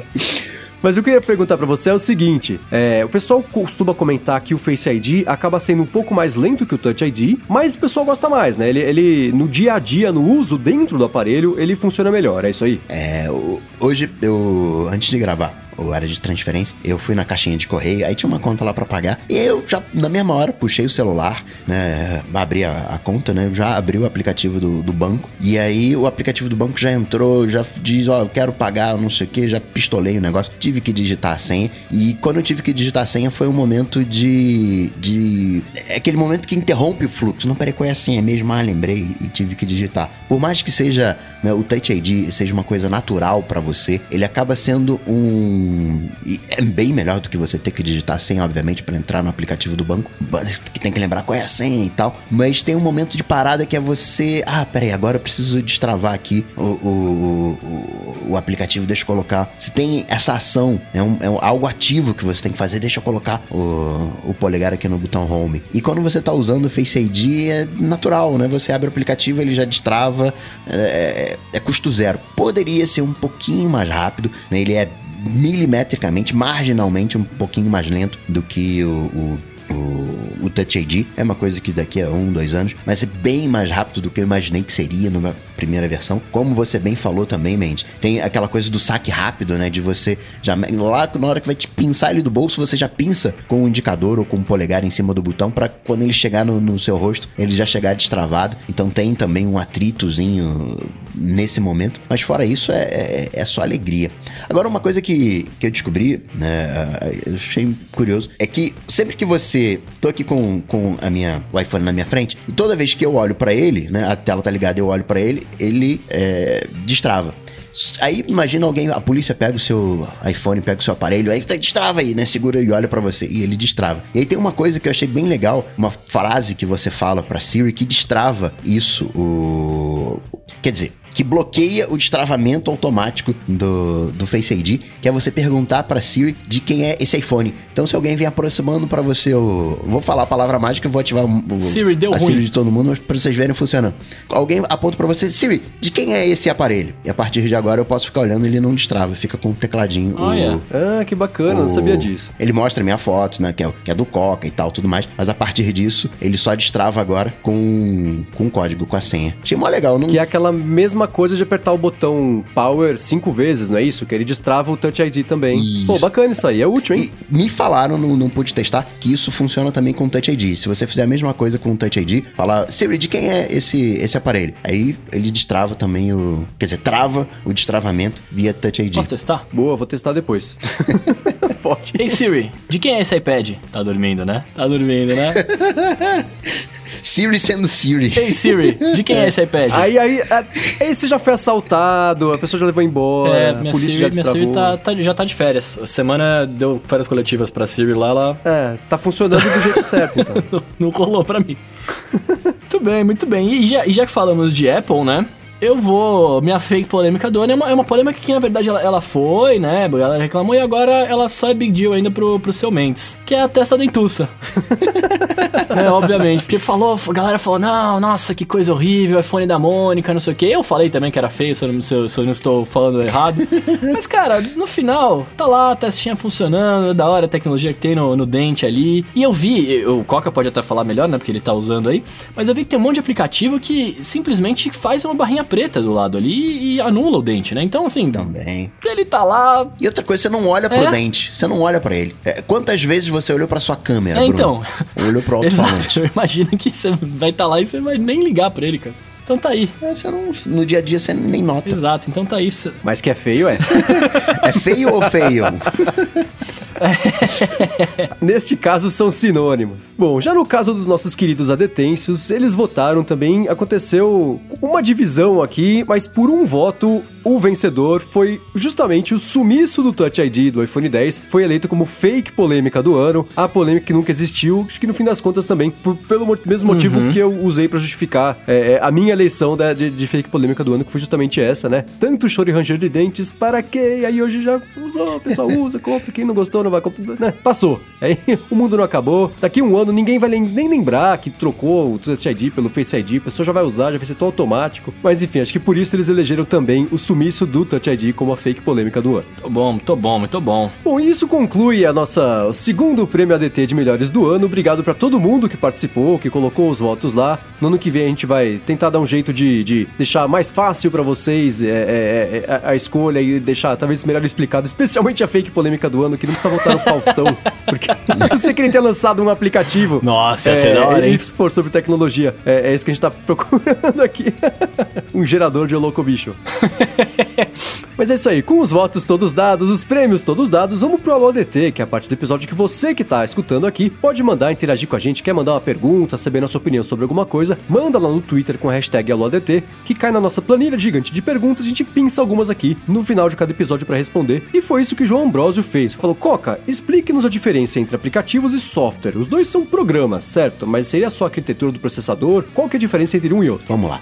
Aplicativo, via de regra, vai fazer uma única coisa. Aplicativo é para colocar, ah, pegar uma foto, colocar um bigodinho, ah, pegar uma foto, colocar, né, agora tá no né, Natal, né, colocar um chapéuzinho de, de, de Natal, uma bolinha vermelha, né. O, o aplicativo, ele faz uma coisa específica, né, o Tweetbot, ele é um aplicativo, ele faz uma coisa, que é cuidar do, do, do Twitter. Ele não é um, um sistema de controle de, de, de, de, de- de tráfego de metrô, por exemplo. Ele não controla, né, o aplicativo não vai controlar o, o sinal do Rio de Janeiro. Não, não é- isso aí é um software né, que tem que levar várias coisas em consideração. A gente pode dizer que software, é, aplicativo é baratinho, né? E, e software ele é mais caro, digamos assim, ele é mais complexo. O limite de um e outro é, é questionável. Por exemplo, eu acho o, o Ulysses um software. Eu não acho que ele seja um aplicativo, porque o Ulysses ele acaba sendo no final das contas uma suíte de escrita de texto. É outra coisa mais elaborado, mas essencialmente é isso. Um aplicativo ele é um software simples e um software é um aplicativo mais complexo. Ué, Pra mim eles sempre foram É, absolutamente achava. equivalentes. O engenheiro de software programaria aplicativos Não, mas ou, eles, ou podem, programas entendi, de, eles podem de- programar. É só a de PC. diferença do que ele dá de objetivo para o que ele está fazendo, né? Pro, pra, pro bebê final dele ali. Sabe aquela coisa de, do cara que muda a fonte do Word e você acha que é desenvolvedor? Não. Eu coloquei a fonte do o Word, eu coloquei a fonte amarela. Não, eu sei a HTML, aí você acha desenvolvedor? É mais ou menos isso, assim, né? Aplicativo, entre aspas, qualquer um faz. Software né, já é mais. de- pensa assim, você, você tá lá no hospital, né? Pedra no rim. Opa, E aí agora tá tá, tudo comigo. com inteligência artificial, não sei o que, tudo, né? Aquela coisa. E quem tá te do- drogando, né? Quem tá fazendo, dando os remédios é uma inteligência artificial, né? Que tá lá no- na maquininha. Não, agora tá com dor e tal, não sei o que, com antibiótico. E vai controlando isso. E aí você descobre que quem fez esse sistema, ou esse. É o Google Home não Siri. Não, não, é uma caixinha lá, você não, Não, sei vamos, qual é. vamos ficar de Google Home que ela é melhor. E, e- beleza, Google Home. Mas quem fez esse sisteminha, esse software, essa coisa toda, foi um carinha de 13 anos de idade. O que, que você vai se sentir confortável? Não sei, né? Vai que ele é o próximo gênio aí da. da... Não Eu ser acho preconceituosos ótimo. com o menino. Não, não, não é uma questão de, de ser preconceituoso com o menino, mas pra você garantir certos padrões, você tem que estudar, né? E qualquer coisa pra você aprender bem, você tem que levar pelo menos 10 anos. Se a coisa leva menos de 10 anos pra você aprender, nem aprende que não vale a pena aprender. Tem que levar mais de 10 anos. E aí ele teria Entendi. 10 10 anos pra aprender, teria começado com 3 anos. Então aí fica, né? Então, então é assim: o, o Mendes não gosta de, de desenvolvedor e você não gosta de criança, é isso? É isso que eu tô entendendo. Abaixo de 10 anos. Não, mas então, brincadeiras à parte, eu entendi o que dizer, entendi. Vocês ainda vão convencer o pessoal de que eu não gosto de desenvolvedores. Quem Vocês me perguntar, eu falo Não, mas isso. é, mas é verdade. Brincadeiras à parte, pra você fazer um, um design legal, você tem que estudar design. Né? Sim, É, claro. E o desenvolvedor, ele pode até ter noções de design, ele pode até fazer uma coisa legal, ele pode até. Saber né, desenhar. Mas ele não estudou aquilo dali a fundo. Ele pode conhecer uns conceitos, uma coisinha ou outra, mas não é a, a vibe dele, né? As coisas hoje estão ficando mais complexas e precisa de várias Sim, pessoas pra compor um, um- um sistema. Agora, agora pergunta rápida e, e simples, só pra, eu, pra ver se eu entendi mesmo. O workflow, ele entraria na categoria de software ou de aplicativo? Eu entendo que, eu entendo que ele é aplicativo. Pra mim, também seria um aplicativo. É? Então eu tô pensando certo, ok. Então, seguindo aqui, ó, o Arthur Vidal manda pra gente assim, ó. Vocês conhecem algum aplicativo bom pra acompanhar o status das séries? De preferência que tenha widgets. Eu uso o arroba showrunner e desde o iOS 11 a área de widgets está bem comprometida. Vocês têm algum aplicativo desses? Eu não Cara, tenho nenhuma dica disso. Eu uso, eu uso um que chama TV Showtime, que eu acho que virou TV Time agora. Eles encurtaram o nome, mas eu, eu acho que é o mais usado. Eu não sei se tem widgets, porque francamente eu não costumo usar muito widgets, mas o aplicativo por si só é bastante completo e tem lance de avisar se a série vai passar, se já passou. Então é, é- esse foi o único que eu testei até hoje e que e funcionou e eu comecei a usar e é o que eu uso até hoje. Não uso muito, mesmo que assim, é, tenha lá uma parte social de você adicionar as pessoas, te adicionarem. Eu não uso nada disso. Eu uso como meu catálogo de séries particular ali, mas ele funciona bacana. Os widgets eu vou ficar devendo, não sei se tem, mas experimenta, vai que tem e vai que é bom, né? Eu defendo que série é prazer. E se você tá controlando as suas séries, o negócio não é prazer, o negócio é trabalho, né, tem alguma coisa aí esquisita. Mas eu uso um. É um aplicativo antigo, feioso, feito por aquela galera lá do Mendes, né, aquele. né, Enfim. chamado Next Episode. Foi um dos primeiros que surgiu. E ele me atendia porque tava na nuvem, ele tava no, no iOS, no iPad, no, no iPhone. Ele tava presente em tudo. Hoje você tem soluções mais interessantes. Mas ele já tinha minha base, já tinha lá as minhas coisas e eu venho usando desde então. Então tem tudo lá registrado e ele tem um widget mostrando quais são os episódios que vão ao ar hoje. Você diz, ah, eu acompanho essa, acompanho aquela, acompanho aquela outra ali. E ele diz, ó, hoje vai ter aquela série que você acompanha, hoje vai ter. Ele mostra isso como widget Next Episode. Boa, Eu comecei a catalogar o que assistia porque o TV Showtime tinha aquele. Ele tem o contador de quanto tempo você já perdeu, ou ganhou, ou investiu da sua vida, dependendo do seu ponto de vista, Nossa. vendo séries, né? Você cadastra lá as que você viu, ele fala, já passou tanto e tanto e tanto tempo vendo séries. Eu queria ver qual que era o meu, o meu total, que eu não vou revelar aqui, só pro pessoal ficar curioso. Nossa, eu ia ficar louco, velho. Ó, e um follow-up em tempo real aqui, o Arthur de Vigito que falou que usa o TV Showtime, que agora é só TV Time, e falou que tem uns badges lá no app que eles são bem viciantes de você ir coletando. Então, eu tra- isso eu nem sabia Pronto. que tinha, não fucei, pra você ver que eu queria só catalogar a série. Agora dá louça, né? Pronto, Tem que ver tudo. gamificou, gamificou as séries do mês, agora já era. Tem um serviço chamado TrackT, T-R-A-K-T, e você pode conectar esse serviço em tipo no Infuse e ele vai toda vez que você dá play numa série, num filme, ele avisa o Tract. Ó, o cara tá vendo aqui, ó. Ele tá vendo esse. E aí ele te dá um relatório de tudo aquilo que você já assistiu, quantas horas. Faz esse. É um toggle pra séries e filmes, né? O tanto de, de, de vida que você já passou em vendo conteúdo. Boa. Ó, e seguindo aqui com o Alô ADT, o Washington Marques perguntou pra gente. Tava sumido o Washington Marques, né? Legal ver que Voltou. ele perguntou de novo. E ele perguntou o seguinte: considerando o possível fim aí da neutralidade da rede, né? Qual seria o plano ou pacote ideal pra gente, né? Qual seria o valor justo e também qual seria qual é o valor que a gente acha que as operadoras vão cobrar pra esses pacotes complementares aí? Pô, pode entrar como polêmica do ano essa pergunta aí. Cara, pra mim é, é- é- a, a resposta é meio simples, na verdade, assim. Qual seria o valor justo? Não tem valor justo, porque a, a ideia, a cobrança já é injusta pra começo de conversa. Se eu pudesse não assinar a internet e só pagar os pacotes, beleza, mas se não fazer os dois, é uma cobrança dupla pra um serviço que eu já tava usando, né? Então, não tem um valor justo pra você cobrar a mais pra você poder usar um negócio que o trabalho da operadora é te entregar, né? Não de graça, mas pelo que você já paga de mensalidade, que não é barato, diga-se de passagem. Então, acho que o valor justo é zero, pelo menos pra mim. Então, é- Esquerda. É o, o que elas vão cobrar, eu não sei. A gente pode ter é, é, essa discussão aqui, mas pelo menos o, o plano ideal seria eu assinar a internet e conseguir usar. Esse é o plano ideal, né? Eu, eu pagar um real que seja a mais pra ouvir Spotify, depois pra ver o YouTube e Netflix, não, né? É, já, é, não é assim que, que tinha que funcionar, mas entendo que, que esse tipo de cenário tá com os dias contados. Mas e vocês? Pois é, tem, tem uma variação de preço tão grande entre os planos, né? Você tem operador aí com 20 GB, banda larga móvel, de, com 20 GB por 50 reais. Na banda larga fixa, igual, você tem eh, aquelas operadoras menores, né, de rádio e tal, que oferecem lá 10 GB por 10 GB, 10 megas por 50 reais por mês, e outras grandes que oferecem por 150. Então tem um- umas di- disparidades de preço ainda bem, bem grandes. Agora, daí a gente pode imaginar que talvez um preço justo seja próximo a essas mais baratinhas. Mas no futuro, acho que como é que a gente pode ter uma operadora que oferece um serviço de streaming gratuito? Você nem paga a mensalidade do, do serviço de streaming, te dá a mensalidade mais o acesso. Você tem hoje. No outro dia recebi um aviso: não, acessa. Acessei um site. E ele falou: não, não acessa pelo site, não, acessa pelo aplicativo. Porque se você acessar pelo aplicativo, você não paga os dados. Né?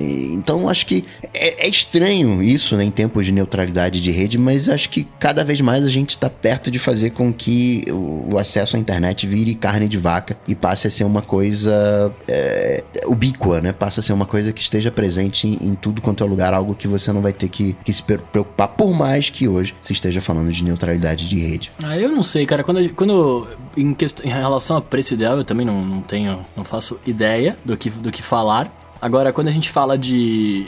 de do, do, tipo, de teoricamente é, é, o, o, que poderia vir aí, né? De tipo, de quanto que talvez seja cobrado e tal. Eu sou um pouco. A gente já falou isso da outra vez, né? Mas eu sou. Vou até me repetir, mas eu sou um pouco mais otimista. Tipo, eu acho que não vai. Claro, vai ter aí uma diferença, tipo, de, de preço, óbvio, mas eu acho que não vai ser nada muito absurdo. Tipo, ah, o pacote completo vai custar 500 mil reais e o, o básico 39,90, sabe? Tipo, eu acho que vai, vai continuar um pouco do jeito que tá. A diferença é a quantidade de coisa que você. de dados que você vai poder trafegar, assim. Eu tenho vi visto muita gente na, nas interwebs aí falando sobre a neutralidade de rede e de fato falando, ah, porque agora vai acabar e é o apocalipse da internet e tal. É, eu acho que é horrível, né? Como falamos já, mas por a gente já estar tá acostumado a usar assim e, e, se mudasse ia ter muito bafafá, ia ter muita gente reclamando de muita coisa, a imagem das empresas ia, vai, né, pro inferno ali, né? Eu acho que não vai ser uma mudança tão grande de, de variação de preço. Eu acho que não deve, não deve deve vir, não deve ser muito diferente. Claro que vai ficar mais caro, mas não deve ser muito mais caro do que a gente tá acostumado hoje. Sei lá. É a minha visão otimista, né? para equilibrar lá o seu pessimismo no, no, no seu voto anterior. É, aí. não, agora a gente... É, mas eu acho que vai ser uma coisa do tipo é, é, 4,99 por pacote de streaming, aí você vai conseguir ver o YouTube. Ah, mais 4,99 por pacote social, aí você usa o WhatsApp, usa o Facebook, usa não sei o que lá. Mais 4,99 para app de troca de mensagens, aí você consegue usar o seu Telegram, usar o seu WhatsApp. Acho que vai ser meio por aí, né? Mas... É, é, é, é. é eu, eu, acho que, eu, eu acho que uma coisa que vai acontecer que isso já acontece, por exemplo, você tem operadoras aí que, que tipo, te oferecem, por exemplo, vou, vou dar, vou falar o meu aqui, né? Uh, a minha operadora de celular, ela oferece acessos gratuitos ao meu banco. Então, tipo, quando eu tô na rua lá, eu tô navegando no aplicativo do banco, eu não pago para navegar no banco, não gasto dados, enfim, é tudo, tudo gratuito. E isso é uma coisa que vai acontecer com uma frequência absurda, tipo, empresas falando, ah, se você tiver o meu serviço, você é, não gasta isso... dados, né? Tipo, hoje já, já tá rolando Sim. bastante, mas vai rolar com uma frequência muito maior, porque os caras vão... O problema é que isso vai contra o marco civil, né? Que fala que não pode ter esse tipo de coisa coisa, porque é, a neutralidade tem dois jeitos de interpretar, né? Para as empresas, assim, se você é, é, que o banco não é exatamente um bom exemplo, que ninguém vai escolher o banco porque dá para navegar de graça no celular, né? Sim. Mas imagina você usar um aplicativo de troca de mensagens, por exemplo, ah, esse aqui é de graça. Você só vai usar esse se aparecerem outros, você não vai usar, porque aí vai consumir dados, uhum. né? Então você não consegue deixar o não planifica ali a concorrência para todo mundo é, entrar. Mas já tem bastante, e, né? E pro, pro, nosso lado, tem bastante. E, e já tá errado, porque a é. neutralidade, sim, é, sim, o sim. Não, não permite que isso seja feito, mas aí as operadoras dão um jeito de achar um legalês ali de colocar no contrato do jeito que, né? Não estamos ferindo o marco civil. Veja bem, não é isso. É tipo isso, só que é mais pra cá. É aí, mas aí eu tô dentro da lei. Tem que falar, de fato, tá. Mas acho que é, é, é operadora vive de fazer esse tipo de coisa, né? Então eu não consigo imaginar que a hora que elas puderem, né? É, é, é vão entregar o saco de balas na mão delas e falar, só pode comer um por dia. Ela fala, tá bom, só um por dia. Não, vai comer tudo, de papel, aí, sem mastigar, né? Que é o que elas fazem, né? É uma pena, mas acho que é. Por isso que eu não consigo ficar otimista em relação a isso. Se já com esse monte de,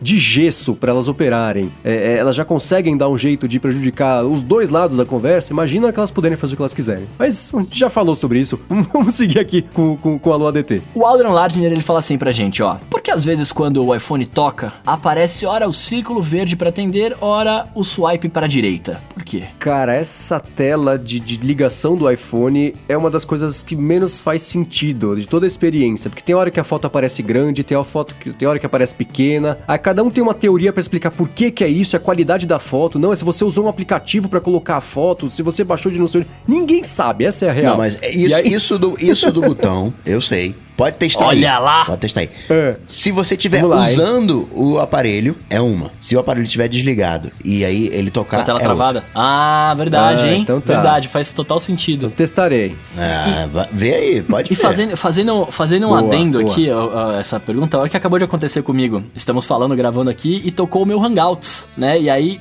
interrompeu Nossa. a ligação que, estamos, que a gente tava fazendo pra eu, ter, que- pra eu atender a nova ou recusar. O que é bizarro, porque se eu estou usando o iPhone pra falar, ele não Claro. deveria tocar. né? Mas ninguém percebeu. Nossa, tá louco. Mas tá aí, boa, boa. Então não, não tinha sacado essa. Porque eu achava que eu já, já tinha acontecido de estar com o iPhone destravado e, e deslizar. Mas não, pode ter sido só impressão. Tá, Às vezes com ele com a tela acesa. Sei lá, boa, Por vou eu reparar. Repara, repara, repara. Teoria eu sempre tenho uma. O Márcio Tubini, Bruno, diz o seguinte: ele queria saber como que anexa um e-mail dentro de outro né, no aplicativo nativo de e-mail do iOS. Ele quer, né, por exemplo, né, ele tem que responder um e-mail e dentro dele anexar outro. Como é que faz isso, Bruno? Pois é, seu Márcio. É, no aplicativo nativo você consegue fazer isso pelo iPad. No, no iOS, no iPhone, eu tentei de todas as maneiras possíveis e não consegui. No iPad é, é- mano, é bem simples, na verdade. Você vai responder o seu e-mail, ele vai ocupar a tela inteira ali, aquela interface horrível, diga de passagem. Aí você minimiza, né, o e-mail. Se você clicar, tem- vai ter um, um, um botãozinho em cima, tipo, do, do e-mail. Você pode arrastar ele pra baixo, você arrasta ele pra baixo, ele vai ficar ali embaixo minimizado. Você seleciona o e-mail que você quer com o dedo, segura ele, toca ali embaixo pra voltar e arrasta pro, pro e-mail normal, como se você arrastasse qualquer anexo agora no iOS 11. E aí você anexa bonitinho, escreve seu e-mail e manda, já era. Ou você pode fazer alguma gambiarra, tipo, você salva o e-mail dentro do Documents, por exemplo, aí você abre a tela em Split View e arrasta lá pro, pro, pro aplicativo nativo, né? Mas aí é uma gambiarra muito grande, mas dá pra fazer assim também. Agora, no, no iPhone, eu não consegui. Eu, eu falei, mano, é bem fácil de fazer. Fiquei, fiquei no iPad lá tal, que eu faço isso com uma frequência. Eu falei, mas e no iPhone, será que dá? E não dá. Então, acho que é só no aplicativo grande mesmo. Muito bem. Outra coisa que não faz sentido na experiência do iOS, né? Mas vamos lá. Pois é. O Jordano Santos quer saber como que a gente faz pra ler HDs no formato NTFS no Mac. Tem várias soluções, eu uso o Paragon NTFS. Boa, tá aí uma coisa que eu nunca tive que Também fazer, não. então se eu precisar um dia, já sei como resolver o Tô problema. anotando aqui na minha máquina de escrever. Paramount NTFS. Boa. E por fim, voltar a falar do Márcio Tubini, que fez uma outra pergunta aqui e quer saber se, qual que é o melhor roteador Wi-Fi mesh do mercado em relação a custo-benefício. E mandou um feliz 2018 para todos nós. Oh, e aí? você também. Custo-benefício é complicado, né? Porque todos eles dependem muito da- do, do tamanho da casa e tal.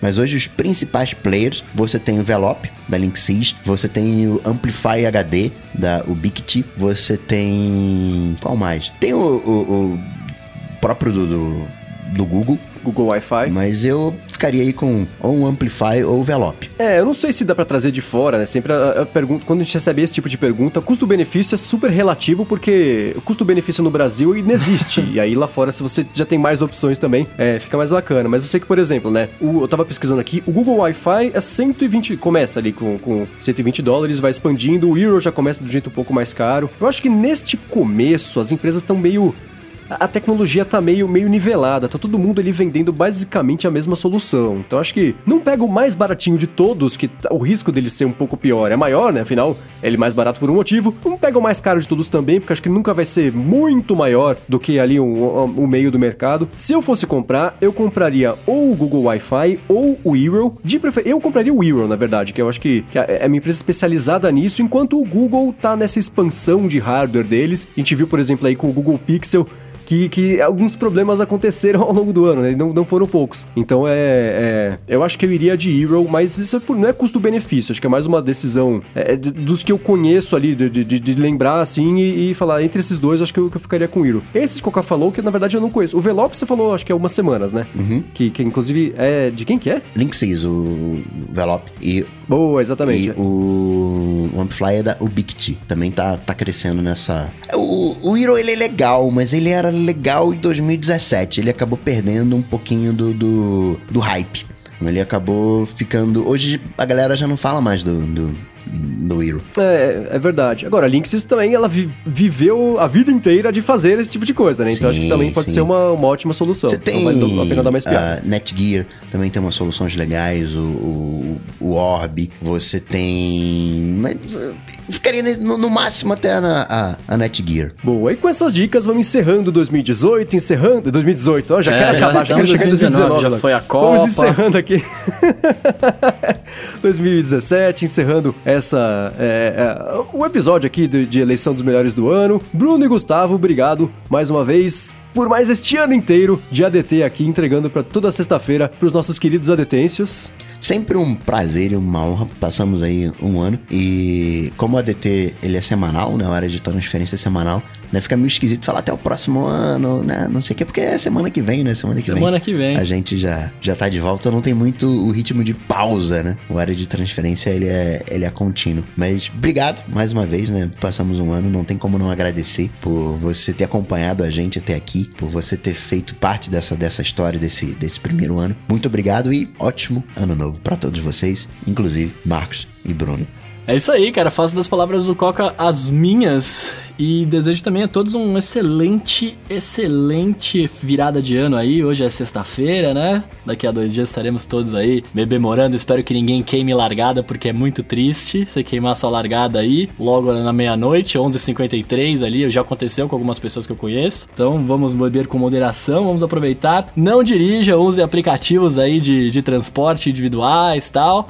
E é isso. Sou arroba Bruno underline Casemiro no Instagram e no Twitter mais próximo de vocês. E estamos aí. Boa, obrigado aos dois, obrigado a todo mundo que participou da votação É, para verdade. eleger aqui os melhores do ano. Obrigado, claro, a todo mundo que tá lá no apoia.se barra de transferência. Vocês fizeram muito a diferença esse ano. Obrigado mesmo a cada um de vocês, pessoal também que vem aqui acompanhar ao vivo a gravação com a gente, que elege os títulos, que manda feedback pra gente dos inúmeros canais que existem aí para se comunicar com a gente. Obrigado a todos vocês. Obrigado de novo, né, a Alura por todo esse ano ter é, patrocinado o podcast. Obrigado, Edu, por editar aqui semana após semana. A gente entrega umas buchas pra ele, ele resolve, mata no peito, chuta de primeiro e faz um golaço toda semana. Brigadão mesmo, Bruno. É isso aí, pra me achar, eu sou MVC Mendes no Twitter e apresento o Loop Matinal, que já já tá de volta. Tô tirando uns dias aí, mesmo que notícia fica meio fraquinho, né, nesse final de ano. Então, fazendo uma pausa aí, mas ano que vem, tamo de volta com o Loop Matinal e, claro, semana que vem com o ADT. Quero ver do que a gente vai falar.